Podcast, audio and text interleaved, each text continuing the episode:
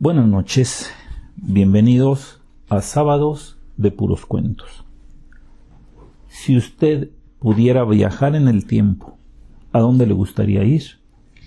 Nuestra historia del día de hoy se titula Viajeros. Estamos en el año 3125. Hace más de 100 años que se pueden realizar los viajes en el tiempo. La verdad es que desde que se inventaron es la atracción más popular por excelencia. Al inicio su costo era exorbitante. Solo los muy, pero muy ricos o millonarios lo podían hacer. Luego, como todo en este mundo, poco a poco, el costo fue bajando a medida de que los portales del tiempo fueron siendo distribuidos alrededor del mundo. Cabe decir que no es tan barato como se pudiera pensar. Actualmente cuesta unos 2.500 mundis. Es la moneda que se utiliza en todo el mundo, después de que el euro pusiera el ejemplo allá por los años 2000. Pero si uno se propone juntarlos, bueno, ¿qué te digo? En un año tienes lo suficiente para viajar unos 20 días, claro, siendo de clase media. Para los ricos, hoy igual que siempre, ese no es problema. He sabido de gente que viaja cada seis meses, y eso porque no se puede viajar antes, ya que el proceso del viaje en el tiempo es complicado, y puede ser riesgoso para la salud hacerlo de manera constante. Hay ciertos requisitos. El primero, el más importante, no se debe de alterar el pasado de ninguna manera. Si viajas, por ejemplo, a la época de la Segunda Guerra Mundial, y ves que van a matar a alguien, así sea la chica más hermosa que hayas visto, o a un niño con mirada angelical, no puedes evitarlo, no lo debes de hacer. Si lo haces, se alteraría toda la historia alrededor de ellos y podrías ocasionar una catástrofe en la actualidad. Eso se aprendió de la peor manera cuando iniciaron los viajes. Como era de esperar, lo primero que se les ocurrió a los gobiernos fue enviar asesinos al pasado para deshacerse de sus oponentes. Me platicaron que existe una película viejísima que trata del tema. No me acuerdo, creo que se llamaba Terminator. Por ser tan vieja ya no se puede conseguir en la actualidad, pero quedaron registros de la misma. El caso es que en esa película se manda un robot al pasado para matar al jefe de sus enemigos cuando a algún inteligente se le ocurrió hacer lo mismo en el presente, se sufrieron tales catástrofes, terremotos, tsunamis, erupciones volcánicas, en fin. Después de una investigación salía a la luz el proceso que lo habían hecho los... ¿Para qué les digo quiénes fueron? Bueno, como les decía, cuando se descubrió a los culpables, estos fueron ejecutados siendo televisada su muerte a nivel mundial, la cual hay que decir fue horrible todo para que se entendiera que con el tiempo no se juega. El caso es que hasta la fecha no se volvió a repetir. Ahora todo es una gran industria multimillonaria que acapara unos 5.000 agencias alrededor del mundo. El segundo requisito. No puedes viajar solo. Se viaja en grupos de 10 bajo el cuidado de un guía, experto en costumbres, idiomas, sistema monetario, etcétera, etcétera, del lugar al que viajas. Imagínate, tú decides ir a conocer al Gran Khan de China. Y tú no hablas chino, qué problema sería, ¿verdad? Igual con las costumbres y las monedas. El viaje mínimo es de siete días dado el costo y la recuperación corporal del viajero, por lo que debes de alimentarte y vivir en esa época por ese periodo de tiempo. Es imprescindible un guía. Ahora, puedes traerte recuerdos de tu viaje, pero nada vivo. No puedes traer, por ejemplo, ningún animal prehistórico, ni ningún ser humano por más que lo quieras. Eso equivaldría a ser un círculo temporal ya que el animal nació hace millones de años y va a morir en el presente. Bueno, en fin, viajar en el tiempo es lo más emocionante y original que pudo haber creado el ser humano. Les platico esto porque después de dos años de ahorro, por fin voy a conocer el pasado mi amigo Vincent y yo hemos planeado un viaje a la vieja Jerusalén. Sí, ya sé que van a decir que es lo más buscado y choteado y visto por los viajeros. Todos quieren echar una mirada a Jesucristo y a sus discípulos. Pero ¿qué les digo? Ha sido nuestro sueño desde niños y ahora allá vamos. El día de la teletransportación nos han hecho llegar temprano. Un copioso desayuno. Dicen que se necesitan todas tus energías para viajar y la ropa de la época, así como algunos datos generales de la situación política económica de Jerusalén antes de viajar. Las oficinas de Voyager Adventure nos esperan con las puertas abiertas. Alcanzo a ver a viajeros vestidos de soldados napoleónicos, otros de los primeros exploradores de América, de esos que llegaron con Colón hace tantos y tantos tiempos. Otros de gánster de los años 20, en fin, hay de todo.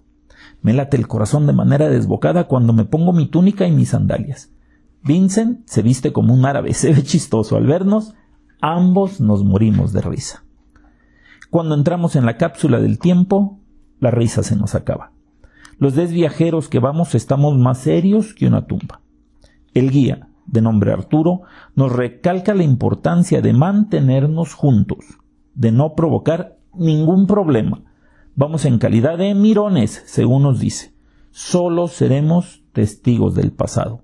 Si podemos evitar hablar con alguien, mejor, dado que ninguno conoce el arameo ni el latín, que eran los idiomas más comunes en aquel entonces. La cápsula es una especie de camión, de esos que vuelan por todos los cielos en la actualidad, pero de lujo. Los asientos acolchonados con un cinturón de seguridad.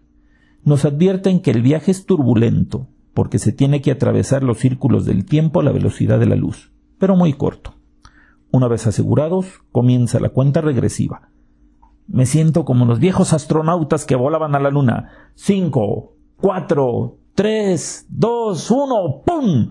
Una estruendosa sacudida nos tiranea como si estuviéramos encima de un potro salvaje. La chica que va a mi lado grita como si la estuvieran descuartizando. El señor de edad enfrente mío comienza a rezar, en voz alta, gritos seguramente piensa que nos vamos a morir. Después de un minuto, todo vuelve a la calma. Las luces que habían estado parpadeando retoman su ritmo normal. Poco a poco, nuestros corazones igual. Nadie habla. El guía Arturo se pone de pie y revisa los instrumentos de mando. Listo, caballeros. Estamos en Jerusalén, en el año 30 de nuestra era. El dominio es total por parte de Roma. El emperador es Tiberio Julio César. El gobernador de Judea, Poncio Pilatos. Ya conocido por ustedes a través de la tradición cristiana. Las monedas más comunes son los denarios, los aerus y los termices. Yo cuento con suficiente para hacer sus compras. Si alguien quiere algo, pídamelo a mí, por favor. Y ahora, con un movimiento teatral, abre la puerta de la cápsula. Al inicio no se ve nada. Después supimos que estábamos en una cueva. Las terminales de todos los viajeros son iguales. Están dentro de cuevas llamadas Lázaro. Creo que apropiadamente. Cuando nuestros ojos se aclimatan a la oscuridad, uno a uno vamos saliendo al ardiente sol de Palestina. Una bocanada de aire caliente nos recibe y el polvo de inmediato se mete por todos lados. A algunos les causa gracia, pero molestia a la mayoría. Ese es uno de los principales problemas de los viajeros. El ambiente en donde llegas es totalmente diferente al que estás acostumbrado. Después de un momento vamos saliendo uno por uno. Parecemos un grupo de niños extraviados que seguimos a nuestro padre en un lugar desconocido. Casi es así. A poco de caminar, vemos a lo lejos las murallas de la ciudad. Un río de peregrinos se dirigen hacia ella. Hay de todo un poco las caravanas de camellos con sus camelleros al frente, los que viajan en caballos, los que viajan a pie. La vista es espectacular. El olor hmm, también. La verdad nunca pensé que olería de ese modo. Es una mezcla de sudor, mugre, olor animal y cansancio que te penetra hasta lo más recóndito del cerebro. Hay quien sufre arcadas, pero la mayoría lo aguanta admirablemente.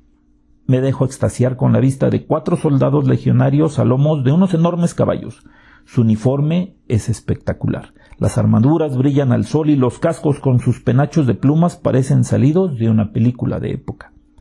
Uno de ellos, al sentir mi mirada, me observa fijamente, cohibido bajo la mía hacia la arena del camino. Algo comenta con su compañero, el cual me mira para luego, negando con la cabeza, continuar en silencio. Debo de ser menos insolente. Con estos tipos uno no se puede andar por las ramas, pienso, y me apresuro para no perder a mi grupo. El cielo de un azul deslumbrante, el sol en todo lo alto, el polvo del camino, las conversaciones en idiomas extraños de los viajeros, todo es algo que no esperaba ver, es casi mágico. Al entrar a las murallas se abre ante nuestros ojos la vieja ciudad. Es realmente hermosa. El templo es algo para dejarte sin aliento. Su enorme tamaño lo hace destacar por sobre otro cualquier edificio más. Sus anchas columnas, sus escalinatas, sus altas paredes, todo parece salido de un cuento de hadas. Hacia allí se dirige la mayoría de los viajantes. Llevan sus ofrendas, sus necesidades a Dios. Los sacerdotes vestidos de negro los reciben en la entrada. Por una puerta van los varones, por otra las mujeres, a las que no está permitida la entrada al santo recinto, sino que se dirigen a un gran patio al lado del mismo. El segundo edificio en importancia es la fortaleza Antonia, donde reside Poncio Pilatos. Los soldados caminan entre la multitud en parejas, con altanería se abren camino entre ellos con sus espadas al cinto. El guía nos lleva a una pequeña plaza muy hermosa, con fuentes y palmeras. Allí, en una amplia casa de ladrillos de color de arena, somos bien recibidos por nuestro anfitrión.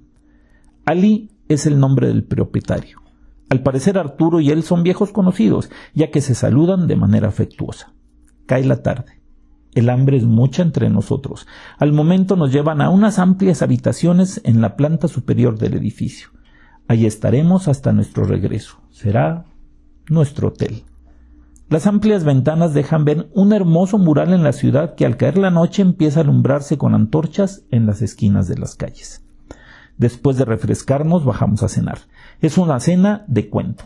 Hay un pequeño camello, literal, cocinado en una charola con hierbas aromáticas. Las jarras de vino y las copas a un lado de enormes platos que parecen de bronce nos esperan.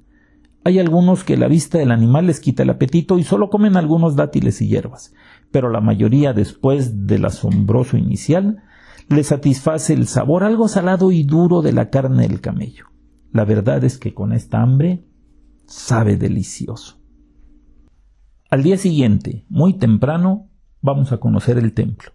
Las mujeres se quejan por no poder entrar, pero aquí así son las reglas. Los caballeros entramos asombrados del tamaño y la hermosura del recinto. Dicen que tardaron cuarenta años construyéndolo. No lo dudo. El ambiente dentro es algo especial. Afuera el caos, los gritos de los cambistas y de los sacerdotes sacrificando los animales que llevan los peregrinos. Pero acá se puede sentir, casi palpar, la presencia de Dios. El ambiente es tranquilo. Los rezos, la luz entra de una manera oblicua al recinto que te hace transportar al cielo. Es hermoso. Vincent me comenta que él estudió la historia antigua para viajar. Bajo su tutela conozco la historia del pueblo judío, su pasado y hasta su futuro. Por ejemplo, me entero que el templo tenía un área central dedicada al aposento de Jehová, donde sólo los sacerdotes más avanzados podían entrar. En ella estaban dos estatuas de unos leones con cara humana y alas de gran tamaño llamados querubines. Las paredes tenían grabados querubines, palmeras y botones de flores. Todas las paredes y todas las puertas recubiertas están de oro laminado. Me entristece saber que dentro de unos años no quedará piedra sobre piedra de este hermoso recinto. Los romanos, hartos de las sublevaciones judías, deciden acabar con su centro de fe, y el emperador Vespasiano le encarga a su hijo Tito la toma de Jerusalén. Después de cuatro años de sublevación, la ciudad es arrasada y el templo reducido a cenizas y saqueado.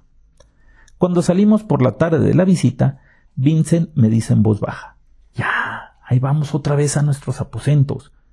Pero si todavía es de día, deberíamos recorrer la ciudad nosotros solos. Estás loco. Ya ves lo que nos dijeron al llegar aquí, le comento nervioso de que nuestro guía nos hubiera podido escuchar. No seas cobardica. No va a pasar nada. Mira, solo miramos el mercado, sus alrededores y nos devolvemos. No es difícil llegar a la casa, memoricé el camino, anda. ¿No que querías aventuras? No seas un cobarde. Animado por su disposición, hago un asentimiento con mi cabeza. Poco a poco nos vamos quedando en la retaguardia de nuestro grupo y al girar una esquina nos perdemos entre la multitud. Mi corazón late con violencia, me siento como un chiquillo haciendo una travesura. Pero luego entiendo que esto no es un juego y tampoco una simple travesura de chiquillos. Caminamos por espacio de una hora, miramos todo con asombro y comentamos en voz baja para que nuestro francés no sea escuchado por nadie más. Nuestro idioma va a ser inventado hasta varios siglos después, así que no queremos llamar la atención. Estando mirando a la plaza, veo al soldado que me había mirado en el camino. Le reconozco inmediato y él a mí. De nuevo comenta algo con su compañero y ambos se dirigen directamente hacia nosotros. Siento que mi corazón se detiene cuando me dice ¿Quién eres y de dónde vienes? Bueno, creo que eso me dice porque mi latín no es muy bueno que digamos. La verdad me toma por sorpresa, a tal grado que me quedo mudo. Vincent trata de ayudarme, pero tampoco se puede dar a entender. Los soldados son de pocas pulgas, por lo que repiten una y otra vez su pregunta. Desesperado trato de explicar que soy un peregrino, que vino a visitar el templo. Les doy una larga perorata tratando de convencerlos para que nos dejen en paz. Cuando veo su desconcierto me doy cuenta de que les estoy hablando en francés. Uno de ellos echa mano a la espada corta que tiene en el cinto, lo que me hace reaccionar de una manera no muy favorable que digamos. Dándonos la espalda, me pongo a correr a toda velocidad. Se inicia una loca persecución. Corro sin rumbo fijo, tumbo puestos, aviento personas sin pensarlo. Los soldados me pisan los talones y vincen detrás de ellos. En mi defensa diré que lo hice correr por lo menos diez minutos hasta que entrando en un callejón sin salida me volteo para enfrentar mi destino. Uno de ellos me golpea con la empuñadura de la espada y todo se vuelve negro. Cuando despierto estoy en una celda. Un viejo mugroso y maloliente es mi compañero. Me pregunta algo, creo que en arameo, por lo que solo atino a decirle con señas que no lo puedo escuchar, que soy un sordomudo. Es mi único refugio. Al cabo de unas horas o unos días, no lo sé, un militar me hace salir a empujones hasta una amplia sala. El alivio que siento casi me hace llorar.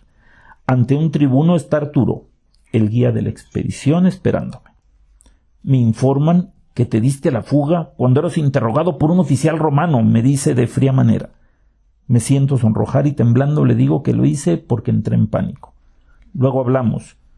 Parece ser que te confundieron con un conocido ladrón. Pero, para tu enorme suerte, acaban de apresar al auténtico. Se llama Dimas de Galilea. ¿Te suena? Al escuchar el nombre tan conocido del judío rebelde, mi boca se abre sin poder evitarlo. Luego de un momento me recupero y asiento con la cabeza. Todo ese diálogo se desarrolló en francés y a media voz. Cuando piensa que he recibido un merecido, se gira hacia el oficial romano y entregándole una bolsa, claramente un soborno, me toma del brazo y me hace salir a trompicones a la luz del sol que me deja ciego por un momento. Lo que siguió fue más que merecido. El resto de los días, Vincent y yo nos quedamos prisioneros en la casa, mientras nuestros compañeros disfrutaban del sermón de la montaña pronunciado por el mismísimo Jesús. Creo que después de todo me salió barato. No me apetecía morir al lado de Jesús en la cruz, por muy paraíso que me prometiera al final del suplicio. Ojalá que el cuento les haya gustado tanto a ustedes escucharlo como a mí al escribirlo. Los espero el próximo sábado y ya saben, mientras tanto nos miramos en sus sueños.